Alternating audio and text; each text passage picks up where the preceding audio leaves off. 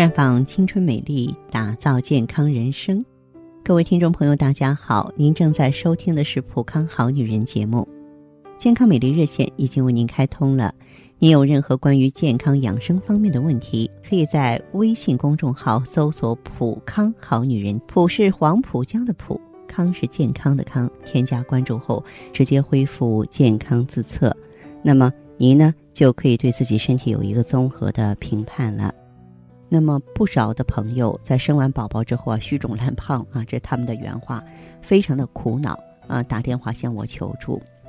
然后我会告诉他们说，这个咱们得从脾胃入手去调，因为脾胃它是负责运化的，脾胃虚弱呢，水湿运化不利，多余的水分积聚在体内就会形成水肿。很多年轻的妈妈生完宝宝之后就跟我抱怨说，刚生完孩子身体不瘦，反而肿胀了，尤其是脚胀得像个包子似的。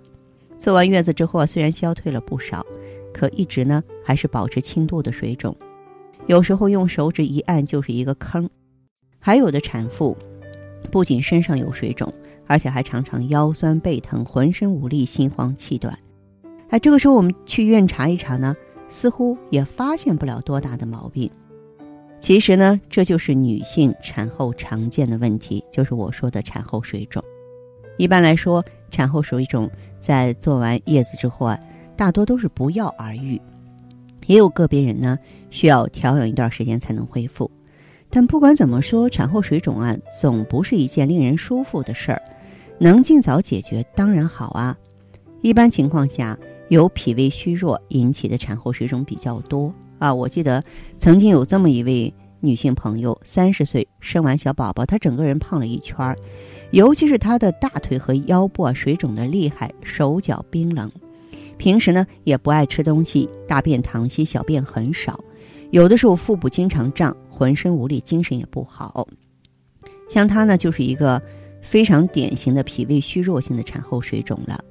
后来呢？她来到了普康好女人专营店，咱们啊这个有心的调理师呢，就给她做了太极养元灸，啊，选择了中极呀、关元呀、脾腧啊、肾腧啊，哎，用这个养元灸呢、艾灸呢这些穴位，然后让她坚持做了一段时间，哎，后来她的这个水肿啊完全消失了。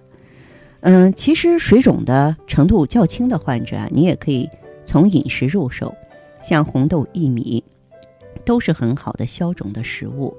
红豆呢有健脾止泻、利水消肿的功效，它和老姜啊一同煮汤服食，对产后下肢水肿非常好。薏米呢可以健脾利湿、除痹止泻，拿它和红豆、老姜一起煮汤，也有很好的利水渗湿、健脾消肿的作用，是产妇去肿的上好食疗。另外，产妇呢，平常的饮食上要保持清淡，适当的多吃一些鱼。睡前呢，最好是少饮水，还要杜绝生冷的食物。这些东西是最伤害脾胃的，一定要远离。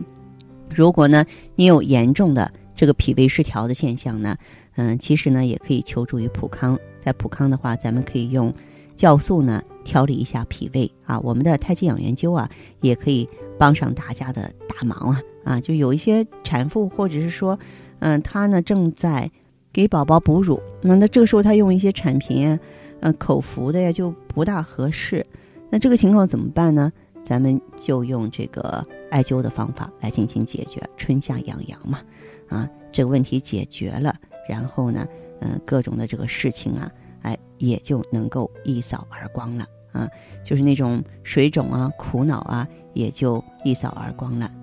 那好的，听众朋友，如果有任何问题想要咨询呢，可以加我的微信号啊，芳华老师啊，芳华老师的全拼，嗯，公众微信号呢是普康好女人。当然，你也可以直接拨打电话进行咨询，四零零零六零六五六八，四零零零六零六五六八。